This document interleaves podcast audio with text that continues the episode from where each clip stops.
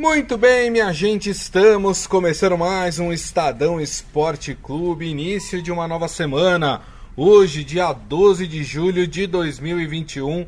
Sejam todos muito bem-vindos ao Estadão Esporte Clube aproveito e convido vocês a participar do nosso programa através da nossa live no Facebook, facebook.com barra Estadão Esporte. Hoje vamos falar da rodada do Campeonato Brasileiro, né? São Paulo conseguiu conquistar mais uma vitória, o Corinthians perdeu, o Palmeiras se deu melhor no Clássico Paulista. Teve confusão porque teve treinador demitido na madrugada, enfim, e, e no outro dia já tinha com, treinador contratado. A gente vai falar mais sobre esses assuntos. E claro, as finais, tanto da Eurocopa, que deu o título à Itália, como da Copa América. Ai, ai, ai, a Argentina ganhou em terras brasileiras, hein? Que coisa! A gente vai falar mais sobre isso também. E quem está aqui ao meu lado para comentar todos esses assuntos é ele, Robson Morelli. Tudo bem, Morelli? Olá, Grisa, boa tarde, boa tarde a todos, boa tarde, amigos. Foi um fim de semana agitado no esporte, sobretudo no futebol. A gente viu coisas bonitas, coisas legais e coisas nem tanto. Essa vitória da Argentina no Maracanã sobre o Brasil na grande final da Copa América não estava no script, mas, por meu modo de ver, o time argentino ganhou no primeiro tempo, o time brasileiro foi muito melhor no segundo tempo, mas não conseguiu fazer o gol. Vamos falar muito é, dessa seleção brasileira que se prepara para a Copa do Catar agora. Perfeito. Aliás, queria até começar já falando desses, dessas decisões de títulos, né? E depois a gente parte para a rodada do Campeonato Brasileiro, começando por esse jogo, né? A Argentina venceu o Brasil por 1 a 0 e com isso conquistou o seu título, o primeiro título do Messi com a seleção argentina. E aí depois dessa partida eu fiquei, né, analisando algumas coisas, né? Uma Copa América que não era para ter acontecido, uma Copa América que caiu no colo do Brasil, né? É, sem que é, boa parte da população apoiasse a sua realização. E eu acho que o desfecho, Morelli, acabou sendo o pior possível para o Brasil, né? Que teve a Argentina campeã dentro do Maracanã, né? Era o que não podia acontecer, né, Gris? Assim, partindo do pressuposto que da organização foi tudo um lixo, né? É, eu digo como, como ela foi feita, né? É, a gente já contou essa história várias vezes e, e, e, teve o problema do gramado do Engenhão. Isso. Todo mundo reclamou da condição do, do gramado. A, a única coisa esportiva que poderia ter acontecido é o Brasil perder da Argentina na grande final. E foi justamente o que aconteceu. É, o Brasil foi à final, fez partidas interessantes durante a competição. Neymar foi um jogador, para mim, é, importante em todas as partidas e se credenciou para fazer a grande final contra o seu maior rival. A Copa era para ser na Argentina, em conjunto com a Colômbia. Não foi, porque eles decidiram em função do aumento do número de Covid. Veio para o Brasil. E aí, na grande final esportiva de tudo isso, a Argentina ainda goza o Brasil dentro do Maracanã.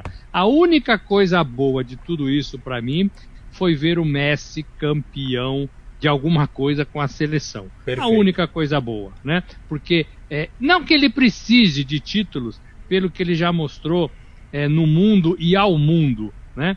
É, ele tem ele tem seis títulos de melhor jogador do mundo, isso basta.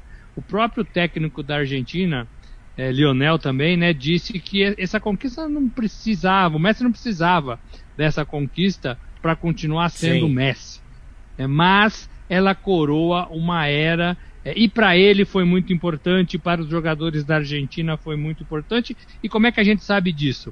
Pela festa que eles fizeram quando o juiz deu o apito final. O Messi ajoelhou no gramado, estava chorando e todo mundo foi abraçá-lo, porque havia um peso, sim, nas costas do jogador e ele tirou esse peso é, de uma Argentina inteira, né? É, é, nesta, nesta conquista dentro do Maracanã diante do Brasil. É isso aí, ó. José Carlos Mota falando, eu avisei que seria sábado de pizza e domingo de macarronada. o Ivan Jorge Cury está aqui com a gente também, seu Hélio Morelli. Agora eu acho que a gente tem que olhar para frente, né, Morelli? Avaliar. Primeiro, assim, é, acho que o Neymar talvez tenha sido o campeonato em que o Neymar melhor tenha se saído. Acho que o Neymar, no cômputo geral, foi muito bem. Aliás, o, o Scaloni, né, técnico da Argentina, até fez, fez elogios, né, grandes elogios ao Neymar. Como que o Neymar é um grande jogador, que é um adversário super complicado de, de se jogar, de, de, de marcar, enfim. Rasgou elogios uh, eh, para o Neymar. É, mas acho que a gente tem que olhar um pouco mais para frente, né, Morelli? E aí também questionar talvez a permanência do Tite à frente da seleção brasileira. Digo isso e aqui, viu, gente, afasta aquela aquela onda é, política que entrou lá no, antes da Copa América de ah, o Tite vai ser demitido porque é contra o governo X. Ah, não é nada disso. Aqui eu estou falando tecnicamente. Porque o que eu, é, ao, ao, meu ver, e analisando o Tite do começo dele na seleção brasileira até hoje, eu não tenho visto grandes evoluções na seleção brasileira. Estaria na hora de se questionar a presença do Tite como técnico da seleção brasileira? Ou você acha que já está muito tarde é, pensando que há uma Copa do Mundo para ser disputada no ano que vem? O Gris, é uma boa colocação. Tema da minha coluna hoje também no Estadão, no impresso e no online. Tite precisa acordar. É, o Tite corre risco, né? Todo mundo sabe que o Tite corre risco.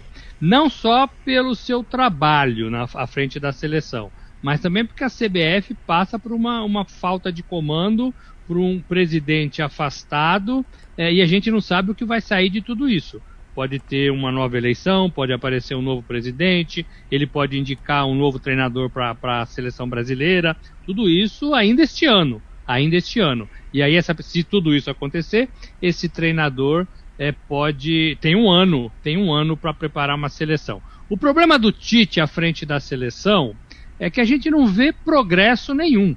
A grande verdade é que a gente só tem o Neymar e talvez um bom goleiro. É, você tem um Casemiro ali no meio de campo? Sim, tem um Casemiro no meio de campo. E tem uma, uma zaga com Marquinhos e, e, e, e Thiago Silva, que talvez seja é, é, a melhor formação, talvez esses dois jogadores sejam os melhores, então ela já está formada há algum tempo. Tirando isso, Grisa, a gente não tem lateral, a gente não tem meias, os atacantes a gente não sabe quem são, hora, hora joga um, hora joga outro. E a verdade é que ninguém se firma na posição, ninguém se firma na posição. E você não vê evolução tática, você não vê jogadas, você não vê evolução é, é, é, de bloco, de equipe. É. o Tite não percebeu, por exemplo, que o Scaloni é, é, ele, ele, ele deixou o Messi do lado direito, ele abriu mão de ter o Messi flutuando no meio de campo, porque ele tinha uma proposta de jogo. É. Né?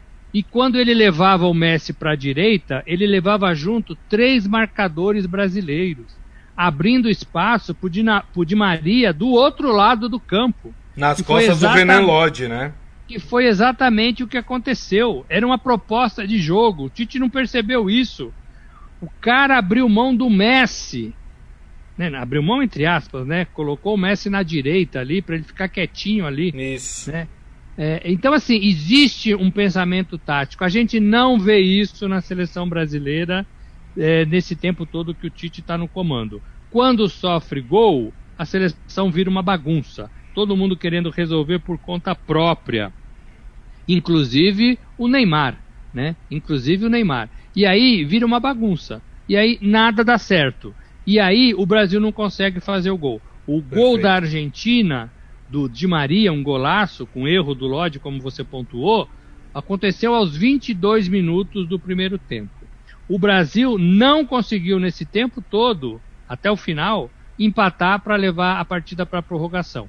Diferentemente, por exemplo, do que ocorreu com a Itália, que sofreu um gol aos dois minutos de jogo, poderia ser um balde de água fria e o time e o time conseguiu empatar e conseguiu é, se, recolocar no jogo. Se ia ganhar ou não nos pênaltis, ninguém sabia, é. né? Mas conseguiu se recolocar no jogo. O Brasil não conseguiu isso, não conseguiu isso. Então o trabalho do Tite, para mim, está na estaca zero, estaca zero. Não é mais escolher este ou aquele jogador, porque Perfeito. todos esses jogadores são bons nos seus respectivos times, mas eles são comuns na seleção brasileira. Aí Perfeito. o problema passa a ser do treinador. É isso aí, muito bem. E a gente vai acompanhando aí a seleção brasileira. Seleção brasileira que volta agora no mês de setembro, né? Uh, na volta das eliminatórias para a Copa do Mundo uh, de 2022. O Brasil, se eu não me engano, enfrenta o Chile em Santiago no dia 2 de setembro, né? Então, próximo compromisso aí da seleção brasileira. Lembrando que a seleção olímpica né, brasileira já tem compromisso bem antes, né? Vai jogar aí nas Olimpíadas, enfim. A gente vai acompanhar também o desempenho da seleção olímpica. Fala, Morelli. Eu só ia dar mais uma, uma, uma colocação. Tá rolando fotos nas redes sociais do Messi com o Neymar. É, eu é, nem e... citei isso, viu, Morelli? Porque eu acho uma grande bobagem, viu? Ah, o cara. Ah, ele tava ali rindo. Tudo bem, gente. Assim, eu também. Ah, eu ficaria super chateado, não teria vontade de rir né? Junto com outro jogador, não sei o que. Mas vai fazer o que o cara? Vai cortar os pulsos porque perdeu?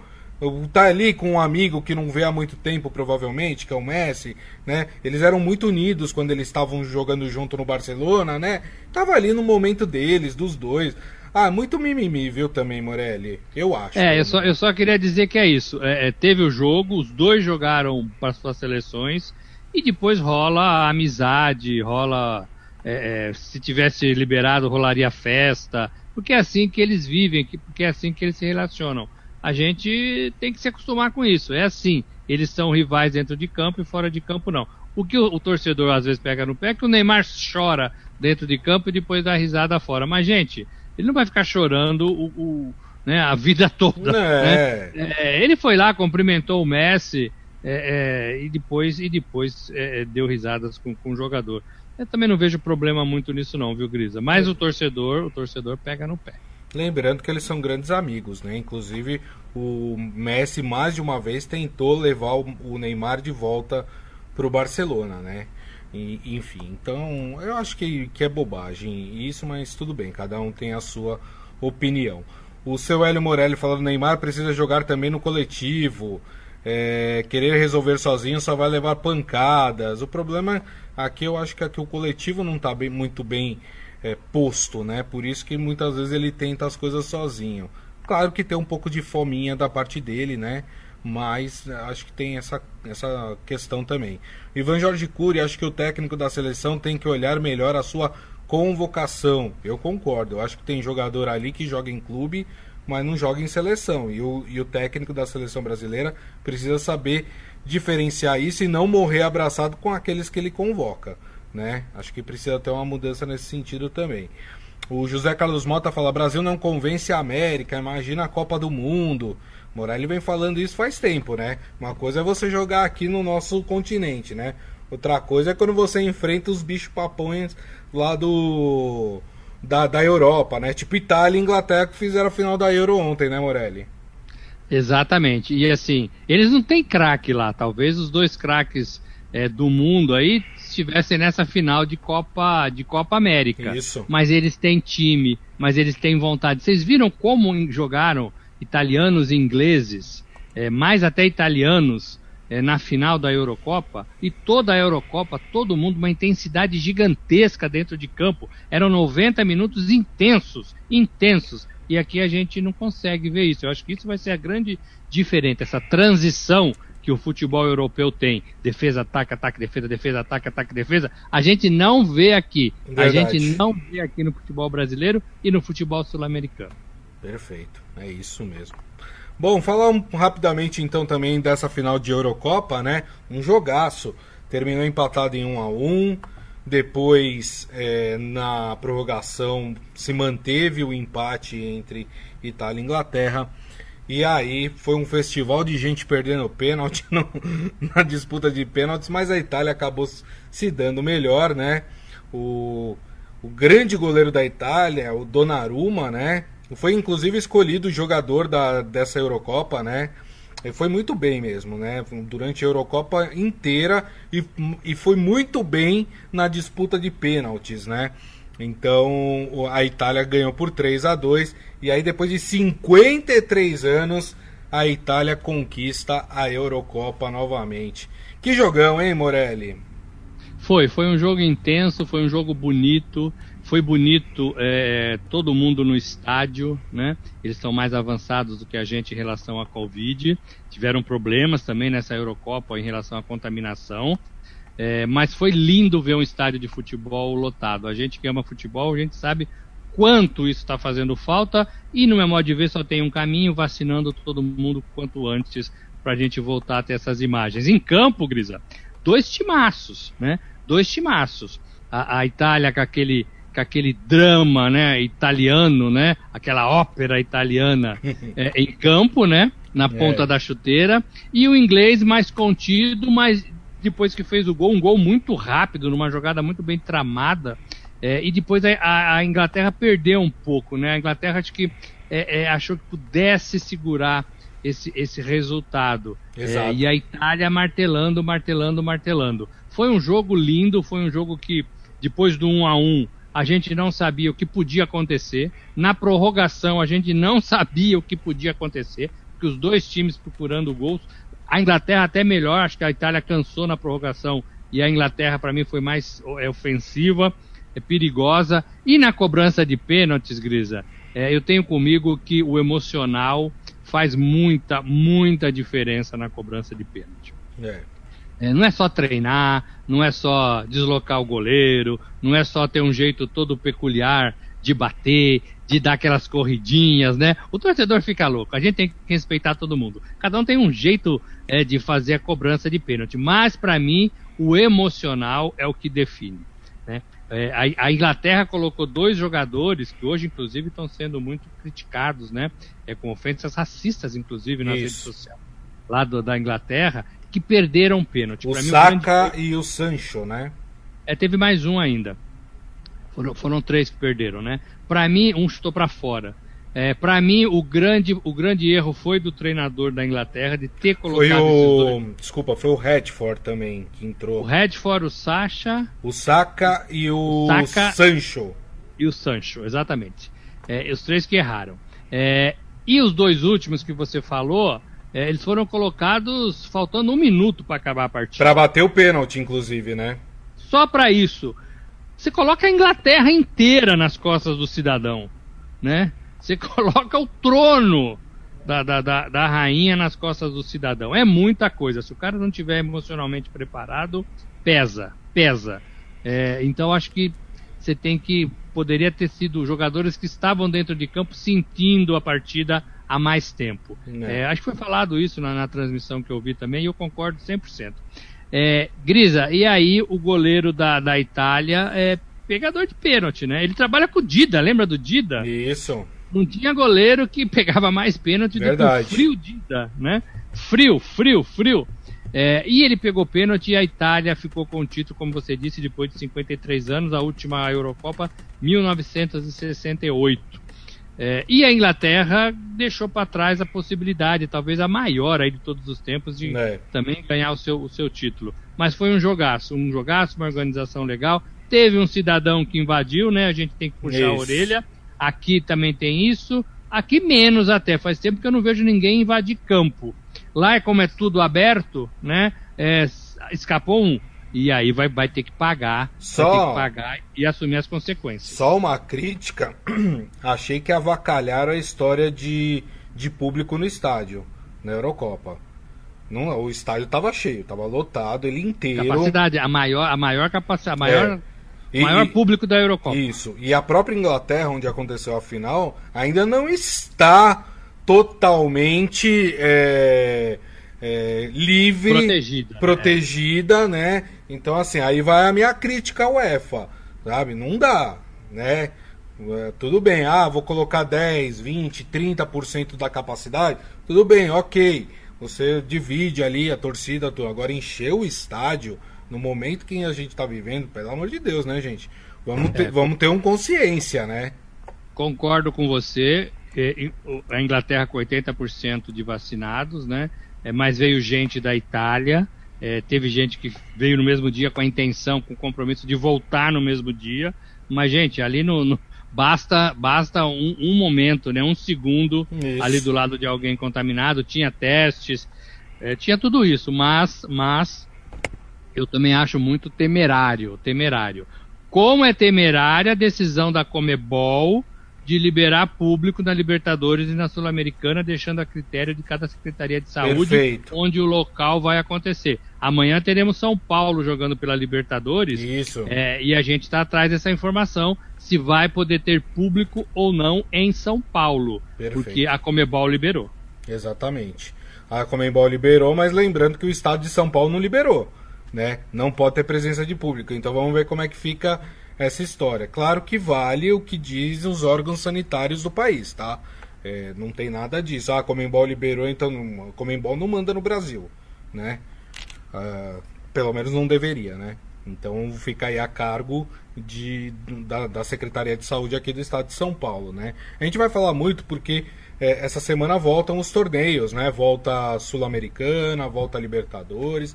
A gente vai falar ao longo da semana. Mas antes, a gente vai falar de Campeonato Brasileiro. Afinal, tivemos rodada normal neste final de semana. Eu queria começar, Morelli, por um jogo que eu achei muito legal, que foi o jogo de sábado entre Palmeiras e Santos, né? 3 a 2 um jogo bem disputado.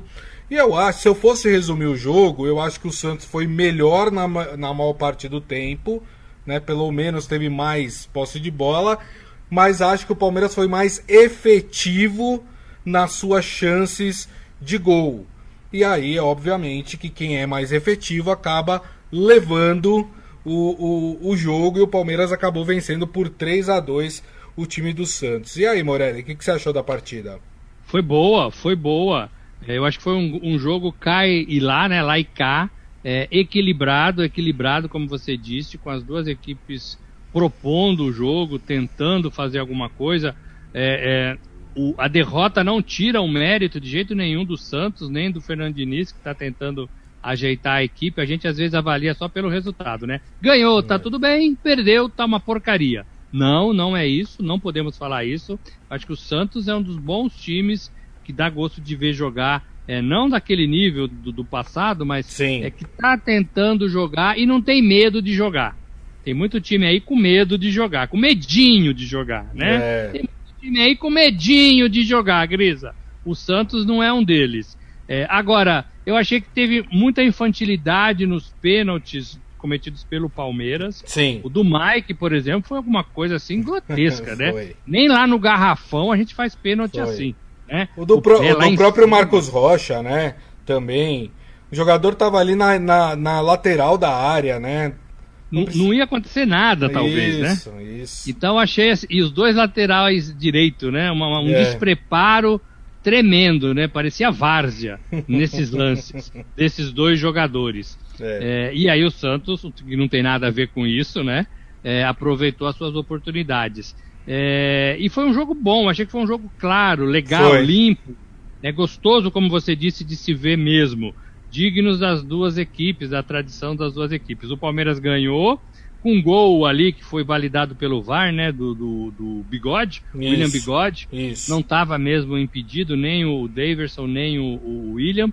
O Daverson se firmando nesse Palmeiras, Verdade. Né, num, um tipo de jogada que está fluindo bem, ele segura bem a bola, fez uma boa partida, faz o pivô, participa, ganha todas pelo alto, né, Grisa? Porque ele é altão é, aquela segunda bola sempre é dele e dos jogadores do Palmeiras.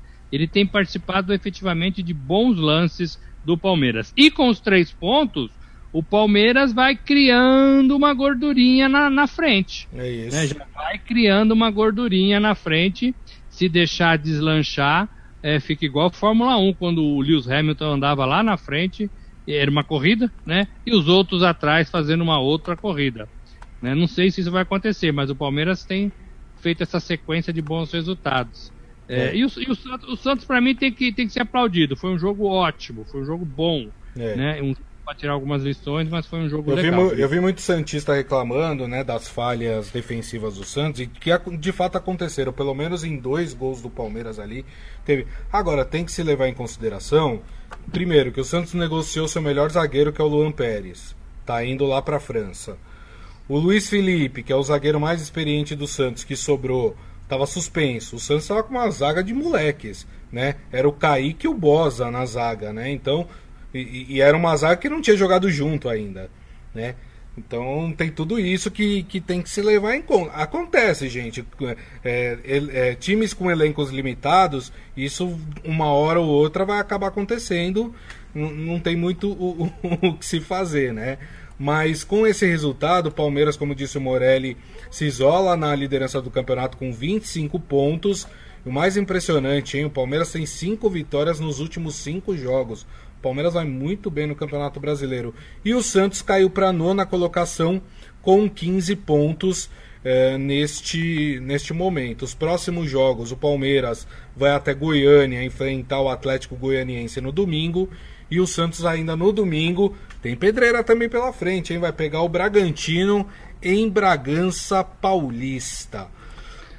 Fala, Morelli. Eu só ia falar da, da, da boa partida do Sanches. Ah, é, é, é, é, o cara que vai dar um equilíbrio maior para esse Santos, naquela pegada que eu vinha falando de ter um cara mais é, é, é, descolado, um cara mais cascudo, junto com o Marinho. Eu acho que o Santos, para mim, fez a, melhor partida aí da, da, da volta dele, né?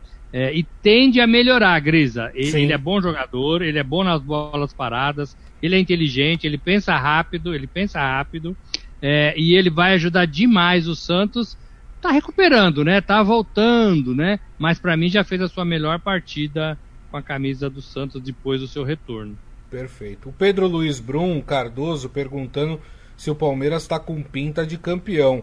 Eu acho que, que pelo menos nesse momento é o time mais equilibrado do Campeonato Brasileiro, né? É, os outros estão todos oscilando. O Palmeiras é o único que vai mantendo aí o seu nível em todas as partidas acho que por enquanto dá pra gente afirmar que o Palmeiras tá assim com pinta de campeão, não é, Morelli? Tá organizado, já tava, teve um problema aí, né? E conseguiu se, se recuperar rapidamente. Problema que eu digo com o treinador, com alguns jogadores, né? Tá administrando seus problemas. Mas eu colocaria nessa lista o Bragantino também. E até o Atlético Mineiro. Para mim são os três times mais ajeitados. Eu acho que o Bragantino tem o melhor é, futebol é, é, de grupo, né? O, o, o, Palmeiras tem isso também e tem algumas figuras importantes que decidem. É, e o Atlético Mineiro vive muito do Hulk é, é, é e daquele outro jogador argentino, o, o, o, Puta, me fugiu o nome agora. É, hum... É, Nacho. Ah, o Nacho Fernandes. Fernandes, isso. Vive muito desses dois jogadores e eles têm respondido à altura é, e, tem, e tem vencido partidas praticamente sozinhos. Falta ainda um, um, time, né? Falta ainda o grupo. Mas eu colocaria esses três times, e são, curiosamente, os três primeiros colocados, né? Isso. Palmeiras, Bragantino e Atlético Mineiro do Campeonato Brasileiro. É isso. Vamos falar de um time que conquistou mais uma vitória no campeonato. Quem diria, hein? O São Paulo. Ó, oh, mas foi difícil, hein? Foi lá nos acréscimos do segundo tempo. São Paulo venceu o Bahia por 1 a 0 no Morumbi. Com isso, o São Paulo, né, vai se afastando aí da incômoda zona do rebaixamento. Hoje, com 11 pontos, é o 14 colocado do campeonato brasileiro. O São Paulo ganhou, mas ainda não convenceu, né, Morelli? É, só uma informação, o Flamengo apresentando agora o Renato Gaúcho, que disse na abertura do programa, né, Grisa? Isso. E não tinha nada, nada ia acontecer com o Rogério, ele foi, ele foi demitido na madrugada e no dia seguinte já tinham contratado o Renato. É, não estavam não estavam tramando nada, né, Grisa? Não, é, imagina. Está sendo apresentado agora como novo treinador do Flamengo. Grisa, o São Paulo, ele precisava vencer. Não importa de qual maneira. Ele precisava somar pontos para tirar é, é, essa uruca, né, de não ganhar nenhuma partida no campeonato, de sair da zona de rebaixamento, e aí o São Paulo consegue fazer isso. Na Bacia das Almas, no último minuto, o próprio Palmeiras andou ganhando partidas com golzinho lá nos acréscimos. que é o líder do campeonato. Então, assim, valeu por isso. Precisa trabalhar, precisa uhum. recuperar o bom futebol, o entrosamento, é, é, o fôlego, o fôlego, né? E saber o que vai fazer com o Daniel Alves quando ele voltar da seleção. Tá, tá fora, né? Vai abrir um buraco aí. É, saber o que, precisa fazer, o que vai fazer com o Hernanes, que não joga, por que, que não joga, né? Não dá mais. É, tem jogadores no elenco aí que a gente poderia ver nesse São Paulo. Tem jogadores. Gostei do Reinaldo como ala, sempre gosto, acho que é sempre uma opção de saída de bola muito boa. O problema é que ele abre a marcação nas costas. Tem que pensar em três zagueiros para fazer essa cobertura. Né? Miranda voltando, o, o Reinaldo jogando melhorzinho, os atacantes, né? O, São Paulo está sem atacantes, né? É, os que estão chegando aí estão ainda chegando, né? É, o, o, o, Luciano né, se machuca demais, o Pablo se machuca demais. Precisa fazer um trabalho efetivo com esses jogadores. Né? E quando voltar, talvez eles voltem numa forma mais robusta, né, Grisa? Numa forma mais robusta. Mas assim, para mim o São Paulo é, tira a Uruca, sai do buraco e agora começa a respirar com menos pressão, com mais confiança. E isso é bom demais pro torcedor do São Paulo. É isso aí. O São Paulo que volta a campo, como disse o Morelli, amanhã pela Libertadores. Né? A gente vai falar mais amanhã sobre esse jogo. São Paulo precisa melhorar, porque Libertadores já é outra história, né? E aí, no sábado, São Paulo tem um jogo contra o Fortaleza no Morumbi. Fortaleza que é um adversário muito complicado, hein? É o quarto colocado hoje do campeonato com 21 pontos. Mas o pessoal aqui, viu, o Morelli, quer saber hum. do, do Corinthians, né?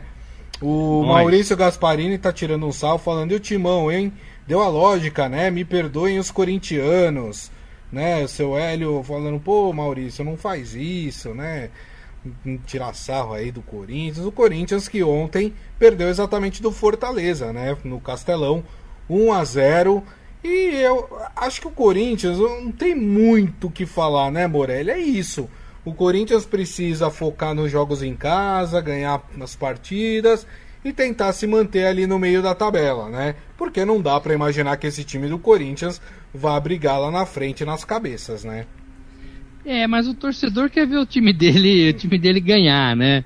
É, o que foi duro ontem foi você assistir uma Eurocopa às 16 horas e depois assistir um Corinthians às 20 e 30, né? É. É, é, é difícil, é difícil. Complicado. É difícil. Mas assim, o, o, o Silvinho tá tentando. O Corinthians vinha de seis jogos sem perder, que é bom, que é bom. Né? O, o Silvinho tá conseguindo dar uma cara para esse Corinthians. Para mim tá tentando e tá evoluindo. É, mas vai ser um alto e baixo danado. Vai ser um toma lá da cá, um ganho em casa, perde fora. É, vão, vão, aparecer os jogos difíceis daqui a pouco, né? O Fortaleza ainda era um rival que o Corinthians dá para encarar, né? Agora, vai ter Palmeiras, vai ter São Paulo, vai ter Atlético Mineiro, vai ter Flamengo, vai ter Fluminense, vai ter uma, um monte de pedreira. E aí, no papel, no papel, o Corinthians é inferior a todos eles. Todos é. eles. O Corinthians tem a jogada boa com, com o Mosquito e, e o jogo que voltou a jogar um pouquinho melhor, né? inclusive a fazer gols. Isso. É isso, gente. O Corinthians, se não chegar ninguém, vai ser esse sofrimento até a 38 rodada. E é o que o Grisa falou. O Corinthians é um, é um malabarista tentando não deixar pato, os pratos caírem, né? Então tá ali, né? Tá ali, tá rodando, né? Não pode deixar cair, porque deixar cair significa rebaixamento. E o time é fraco. É. Tem gente fraca também no campeonato, né? Tem bastante, gente fraca. Bastante. É, então, então, então o Corinthians tem que conseguir ali, ganha uma, perde outra, empata outra e levar até o final para ver se em 2022 o Corinthians tem uma cara um pouquinho melhor, um pouquinho melhor. Agora, acho que o Silvinho pode tirar mais, mais leite desse, desse, dessa pedra aí, né? É, tirar água de pedra, né? Acho que ele pode Isso. convencer, falando com o jogador, ganhando ali na conversa, algum posicionamento físico. Eu acho que ele pode ainda crescer um pouquinho. É. E o Corinthians que tem um compromisso difícil, viu? No sábado, vai pegar o Atlético Mineiro na Neoquímica Arena às 7 da noite no próximo sábado. Compromisso bem complicado para o time do Corinthians. Rapidamente, Morelli, antes da gente encerrar aqui o programa, eu vi que tem muita gente aqui é, falando do, do caso Rogério Ceni e Renato Gaúcho, né? Você já até citou aí que o Rogério Ceni é, tá, o Renato Gaúcho está sendo apresentado nesse momento lá no, no Flamengo, né? Célio Morelli falando, e o Rogério Ceni, o José Carlos Mota, vamos ver agora o Flamengo com o Renato Gaúcho se vai se recuperar. Maurício Gasparini, infelizmente, tem que admitir, Renato no Flamengo com os jogadores que tem vai alavancar, tomara que não, né? Uh... Aí tem gente falando aqui do Cássio, né? Reclamando que o Cássio é mão de alface. O José Carlos Mota falando que o Corinthians está chegando no lugar dele na tabela. Mas falando desse episódio Rogério Ceni e Renato Gaúcho, Morelli, assim, né? Complicado, né? Primeiro acabou a partida que o, que o Flamengo fez, não essa, né? Que o Flamengo ganhou ontem da Chapecoense, mas a anterior. Não, o, o Rogério Ceni está assegurado aqui no cargo, né? A diretoria falou isso. Tá, não, imagina, vamos. É, ele tem o seu projeto, seu trabalho, não sei o quê. Aí vão demitir o cara às 2h40 da manhã. Tem, primeiro tem aquele caso do, do rapaz lá dos dados, né? Analista de dados do Flamengo, que teve seu áudio divulgado reclamando do Rogério Ceni, né? É, que, que para mim não. Ah, vazaram um áudio, vazaram nada, né? Quem, alguém que tinha interesse na saída do Rogério Ceni vazou propositalmente aquele áudio. Ponto. É isso, né? Aqui ninguém é besta, né? eu e o Morelli, a gente não nasceu ontem para achar que, ai, sem querer alguém mandou isso para alguma pra uma outra pessoa. Não, vazaram porque queriam é, criar caso com o Rogério Ceni. É, aí mandam ele embora, 2h40 da manhã. E aí no dia seguinte acertam já com o Renato Gaúcho. Morelli, que história mal contada é essa, hein? É, esse é o Flamengo, o Flamengo de muitas, muita gente o Flamengo de muita confusão, o Flamengo de um presidente que só aparece quando as notícias são boas. Agora ele está apresentando ali do lado do Renato Gaúcho, né? Omisso, omisso nas decisões duras, fortes é, é, e, e, não se impõe quando precisa. É, é, o, o, por isso que o Zico nunca aceitou ser técnico do Flamengo.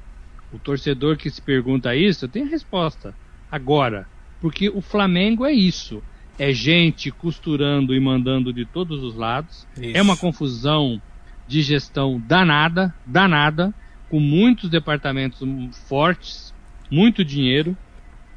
E quando você tem um presidente que, né, é, é, não é o que, o que se esperava, talvez, né, preocupados com outras coisas, ele é engolido, né? É, ele é engolido. Ou ele age também dessa maneira, é, é, fazendo acordos. É Exato. inadmissível. Assim, inventaram uma demissão de madrugada.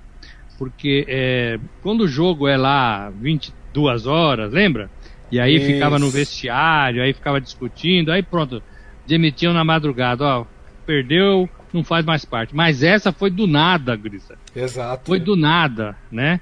É, é, assim, numa, numa, num gesto que dimensiona é, a, a, a, as pessoas que estão no comando do Flamengo hoje. E claro que já tinha tudo é, combinado, sondado, verificado, checado com o Renato Gaúcho, que estava jogando ali o seu futevôlei na praia, né? É, é, é, assim, é o Rio de Janeiro, é o Rio de Janeiro. É, esse namoro do Renato com o Flamengo é antigo, é velho. Sim. É, talvez, talvez ele tenha, ele já sabia de tudo isso lá atrás. Não estou nem dizendo que foi dessa semana, não. Talvez lá atrás, quando ele deixou o Grêmio, quando ele combinou de sair, eh, talvez já tivesse sabendo de tudo isso. Olha, segura aí que o Rogério não vai ficar. Isso. Segura aí que o Rogério não vai ficar, arruma um jeito aí de eh, sair do, do Grêmio que a gente quer você. Eh, e foi exatamente o que aconteceu. Né? Foi exatamente o que aconteceu. Eu lamento que os gestores trabalham dessa forma. Né? Eu lamento. Agora, o, o, o, o Rogério também deu motivos, o Rogério também não é flor que se cheire, o Rogério uhum. também é convicto em suas ideias, seus ideais, Sim. e não abre mão disso, não é de levar desaforo para casa, é, e errou em algumas vezes o meu modo de ver dentro de campo, com escalação, com troca, Perfeito. com jeito de jogar. Esse time do Flamengo com esse elenco deveria estar em melhor situação. Então, é, eu, só, eu, só, eu só critico a forma. Não critico demissão, troca de técnico, nada é, disso. Eu também não. Eu só, eu só condeno a forma, porque isso coloca toda a gestão na estaca zero. Então a gente volta casinhas para trás para tentar melhorar a nossa, a nossa gestão no futebol. Perfeito. Muito bem. Turma, e assim a gente encerra aqui o Estadão Esporte Clube de hoje, né? Agradecendo mais uma vez a presença de todos vocês. Só registrar aqui o José Carlos Mota falando do Felipão no Grêmio. A gente falou bastante sobre isso na quinta-feira. É, o Maurício Gasparini falando estranho como o Ceni não se firma em nenhum clube grande. E ele falando que concorda com você, Morelli. Flamengo é isso mesmo. Muito bem.